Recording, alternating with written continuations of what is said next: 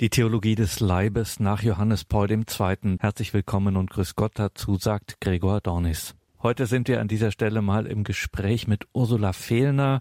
Zu ihr gleich noch mehr. Sie ist auf jeden Fall Mitglied im Knotenpunkt e.V. Eichstätt.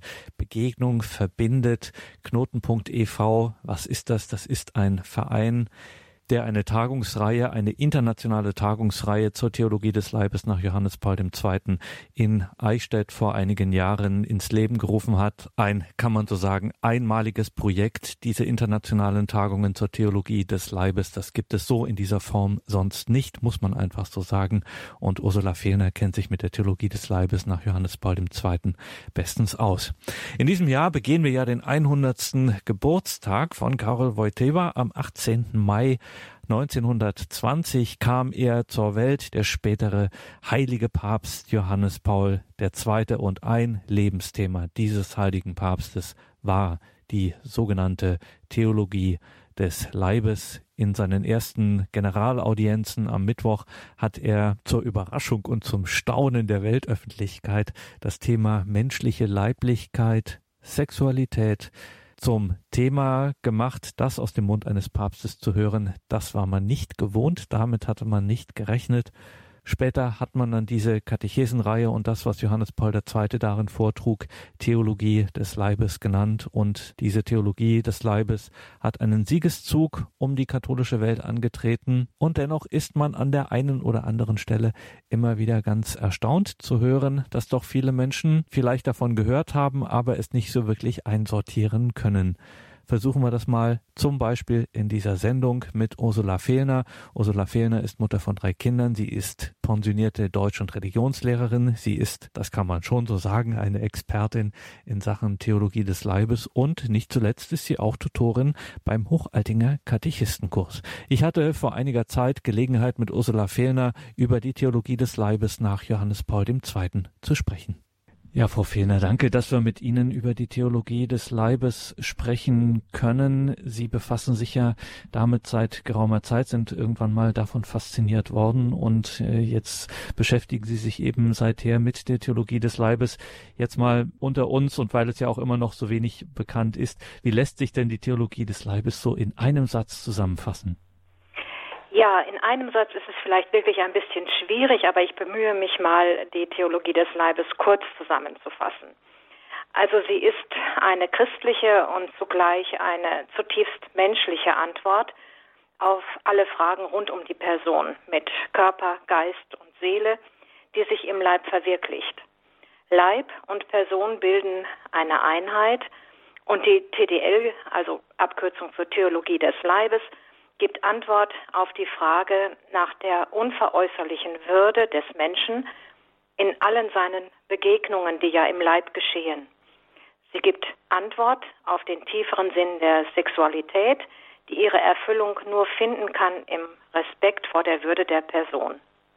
Und sie lässt letztendlich auch erkennen, dass hinter jedem Menschen das Ja Gottes steht, mehr noch, dass jeder Mensch nach seinem Abbild geschaffen wurde.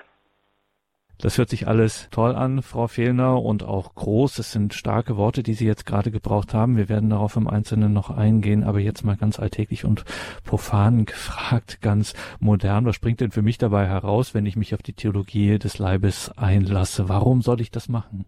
Ja, die TDL ermöglicht eine neue Perspektive, die in unserer Zeit sehr häufig verstellt ist. Zunächst schauen wir mal mit dieser ähm, gesellschaftlichen Perspektive auf unsere aktuelle Situation. In vielen Bereichen wird und wurde das Personsein des Menschen auch im Hinblick auf die Achtung seiner Leiblichkeit nicht berücksichtigt. Denken wir nur an Willkür, Gewalt, Missbrauch, Zwangsprostitution, Kriege, Massenvernichtungen und so weiter. Dann schauen wir mal auf den Blick mit einem Blick auf die Beziehung jedes Einzelnen zum Mitmenschen. Äh, wie oft wird die Würde des anderen mit Füßen getreten um eines vermeintlichen Vorteils willen. Denken wir an Manipulationen jeder Art, Betrügereien bis hin zur Tötung anderer. Auch die hohe Anzahl von Tötung ungeborener Kinder ist ein Symptom dafür. Und letztlich der Blick auf die eigene Person. In unserer Gesellschaft heute Wie viele Menschen sind mit sich selbst unzufrieden, weil sie denken, nicht den Schönheitsvorstellungen unserer Zeit zu entsprechen oder hinter dem selbstgesetzten Ideal zurückbleiben?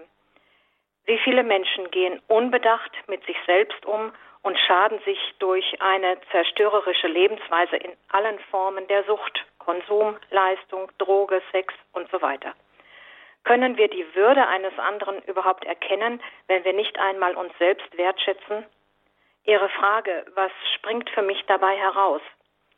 Ausgehend von der Verinnerlichung der eigenen Würde werde ich ein zufriedenerer und glücklicherer Mensch, der das dann auch an andere weitergeben kann. Die TDL könnte so auch ein Wegweiser zum Persönlichen und sogar langfristig gedacht ein Weg zum politischen Frieden sein sagt Ursula Fehlner. Mit ihr sprechen wir in dieser Sendung über die sogenannte Theologie des Leibes. Es waren, ich habe das eingangs gesagt, Frau Fehlner, Mittwochskatechesen, mit denen der in Anführungszeichen, also was das Pontifikat betrifft, vergleichsweise junge Johannes Paul II. die Öffentlichkeit überraschte, dass er so etwas hier zum Thema von Mittwochskatechesen machte. Johannes Paul II. war auch ein Philosoph und jetzt müssen wir einfach auch mal ganz kurz philosophisch werden, weil es für das Verständnis dieser Theologie des Leibes so wichtig ist. Sie haben davon schon etwas angedeutet. Am Anfang haben Sie davon gesprochen, dass sich in unserem Körper etwas verwirklicht. Das müssen Sie uns noch mal erklären. Was bedeutet es denn für uns, dass wir Körper sind? Ja, ähm, dieses Wort Körper möchte ich einmal äh, unter einem bestimmten Gesichtspunkt betrachten, denn wir sind mehr als Körper. In der Ausstellung Körperwelten Gunther van Hagens wird der Schwerpunkt auf den reinen Körper, auf seine physiologische Haltung und Entwicklung gelegt. Er wird damit zur Materie. Über Materie verfügen wir nach Belieben. Diese Einstellung wird häufig erkennbar in gewissen Zeitströmungen, in denen der Körper nach Belieben manipuliert wird, zum Beispiel durch Schönheitsoperationen, Tattoos, Geschlechtsumwandlungen und so weiter. Erschreckende Beispiele sind Personen, die ihren Körper als Werbeflächen anbieten, teilweise bestimmte Körperbereiche versteigern und entsprechend tätowieren lassen. Immer wenn der Körper als Ware betrachtet wird, bleiben wir weit hinter den Möglichkeiten, hinter der Erfüllung und der Erkenntnis der Schönheit des Menschen zurück. Johannes Paul II. hat ja auch keine Theologie des Körpers, sondern eine Theologie des Leibes entwickelt. Was bedeutet das nun? Der Leib ist untrennbar mit unserem Personsein verbunden. Wenn wir den Blickwinkel der TDL einnehmen, können wir zunächst nur dankbar staunen und mit dem Psalmisten rufen, ich danke dir, dass du mich so wunderbar gestaltet hast. Psalm 139. Hier wird der Leib bejaht, angenommen und anerkannt. Mit und in dem Leib begegnen wir uns selbst, anderen Menschen und Gott. Dieser Ort der Begegnung wirkt unglaublich viele Facetten und Intensitäten. Angefangen von der Mikromimik bis hin zur letzten menschlichen Vereinigung im sexuellen Akt. Durch alle diese leiblichen Möglichkeiten hindurch können wir die Schöpfergröße Gottes erkennen und alle diese leiblichen Ausdrucksweisen können uns Wegweiser sein zur Erkenntnis eines tieferen Sinnes der Person, eines tieferen Sinnes unserer Begegnungen, besonders auch in der sexuellen Begegnung.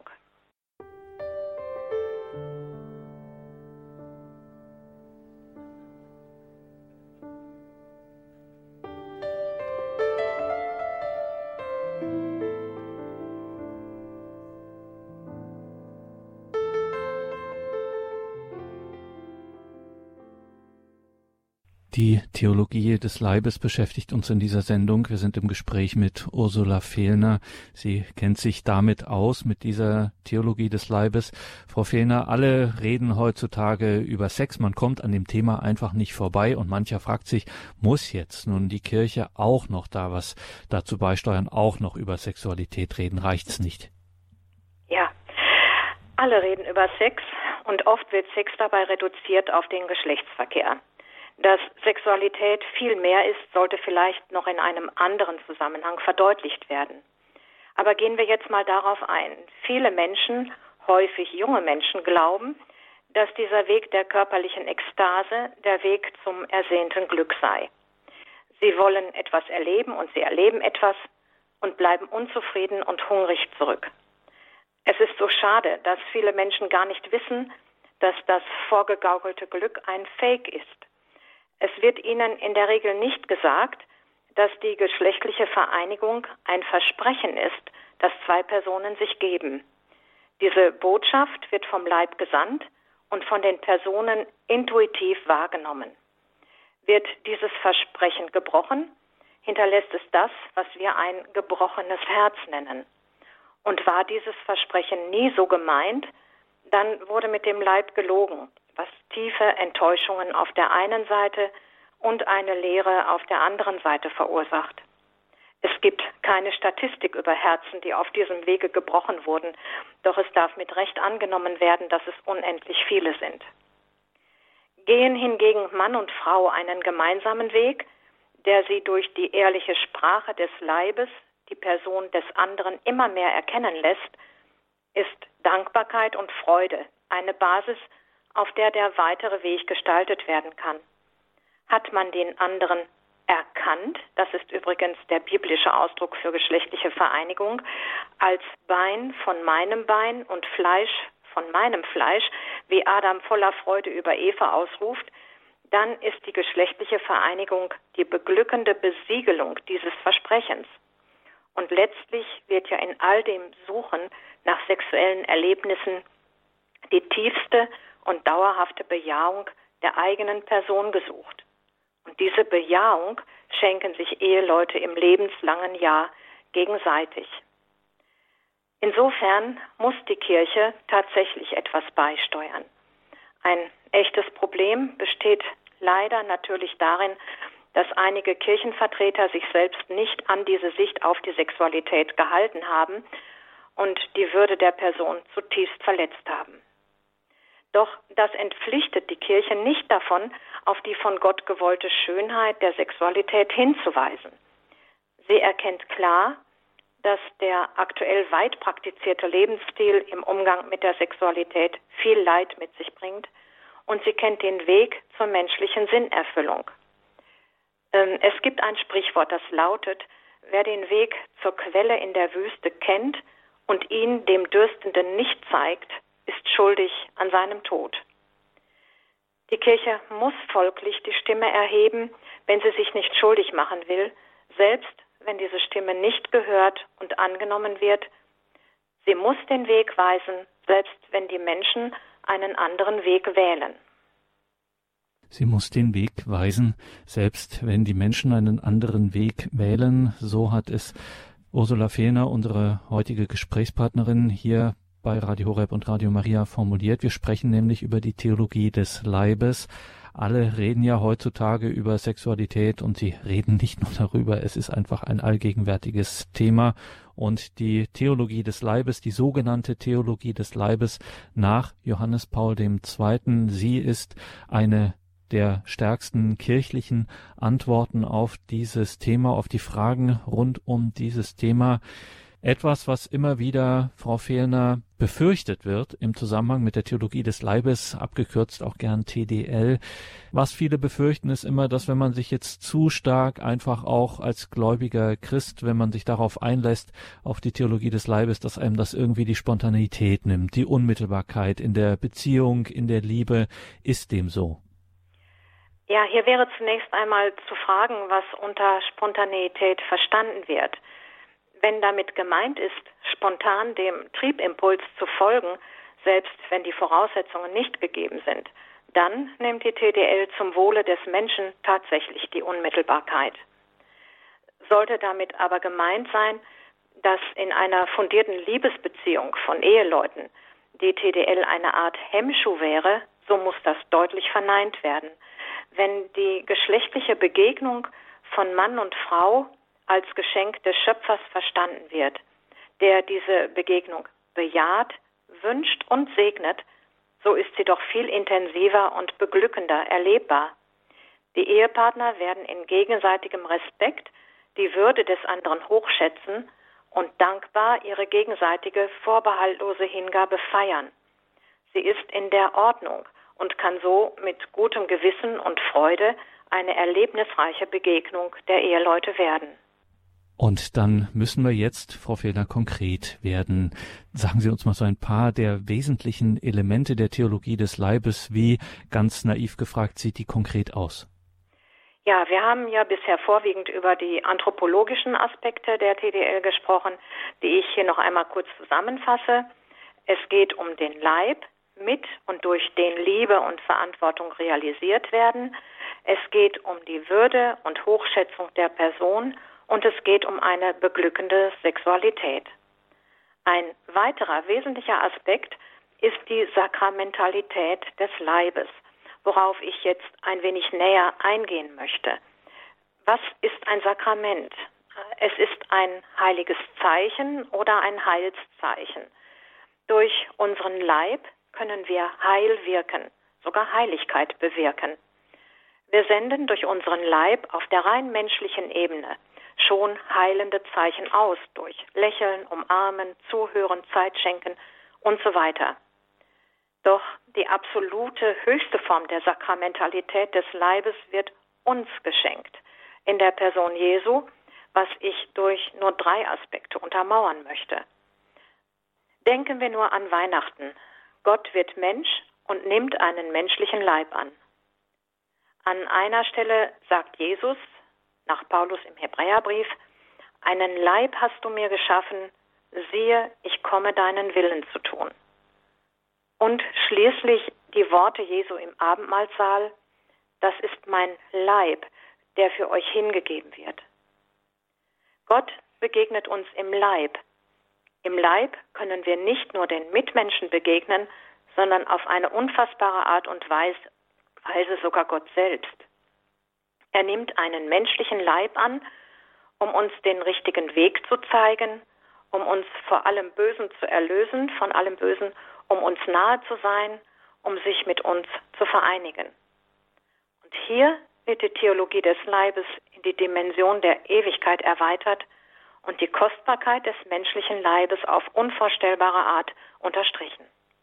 Das ist ein Aspekt und jetzt müssen wir auch noch auf einen anderen Aspekt kommen, der gerade auch die Lehre der Kirche betrifft und durchaus nicht ganz unkritisch gesehen wird, nämlich das Thema Fruchtbarkeit. Das ist ja der Kirche in ganz außerordentlicher Weise wichtig in ihrer Lehrverkündigung. Das, darauf weist sie immer wieder hin, auf die menschliche Fruchtbarkeit im Zusammenhang mit der Liebe, im Zusammenhang mit der Sexualität. Warum ist der Kirche das so wichtig? Fruchtbar sein zu wollen, ist in jedem Menschen angelegt, was das Alte Testament klar erfasst und ausdrückt durch den Auftrag Gottes, seid fruchtbar und mehret euch. Den starken Wunsch, das leibliche, menschliche Leben weiterzugeben, spüren unendlich viele Ehepaare, völlig unabhängig von einer religiösen Überzeugung. Welch ein persönliches Drama spielt sich oft ab, wenn ein Ehepaar ungewollt kinderlos bleibt und welche Versuche werden oft unternommen, diesem verspürten Wunsch und Auftrag nachzukommen. In diesem heftigen Kinderwunsch fast aller Ehepaare äußert sich die intuitive Gewissheit, dass Liebe sich verströmen will, dass ein Egoismus zu zweit letztendlich nicht als sinnerfüllend erlebt wird. Der Mensch möchte etwas hinterlassen, das über ihn hinausweist. In der geschlechtlichen Vereinigung kommen Mann und Frau dem Schöpfer Gott so nahe, dass sie selbst mitwirken können an der Schaffung neuen Lebens. Auf diese Absicht Gottes von Anfang an, die ja sein Liebesgeschenk an die Eheleute ist, muss die Kirche immer wieder hinweisen, weil auch das ein Heilsweg ist. Dieses Geschenk abzulehnen, heißt in gewisser Weise, seine Liebe nicht anzunehmen. Die Konsequenz für den Einzelnen wäre dann die bittere Erkenntnis, sein Leben nicht richtig gelebt zu haben. Und das will die Kirche verhindern. Doch Fruchtbarkeit ist nicht nur auf die Weitergabe menschlichen Lebens ausgerichtet. Ungewollt kinderlose Paare oder Singles müssen noch lange nicht unfruchtbar leben. Die Liebe kann sich zum Beispiel auch verströmen in sozialem Engagement. Fruchtbarkeit bezieht sich außerdem auch auf die Weitergabe eines Lebensgutes an die nächste Generation. Denken wir nur an alle kulturellen Lebensbereiche wie Literatur, Musik, Kunst, Architektur, Bildung und so weiter. Auch in diesen Bereichen profitieren wir von der Fruchtbarkeit unserer Ahnen. Wir dürfen ja auch nicht vergessen, dass es Menschen gibt, die aus unterschiedlichen Gründen nicht heiraten oder die nicht zur Ehe berufen sind. Ein solches Leben kann außerordentlich fruchtbar sein. Denken wir nur an Ordenschristen wie Mutter Teresa oder Don Bosco oder auch an Singles in der Welt wie Gertrud von Lefort, Beethoven oder Dag Hammarskjöld. Und natürlich ist die größtmögliche Fruchtbarkeit erreicht durch die Weitergabe des Glaubens. Ein guter Priester zum Beispiel hat viele geistliche Kinder. Und diese Art der Fruchtbarkeit übersteigt das irdische Leben und ist wieder ein Hinweis in die Ewigkeit.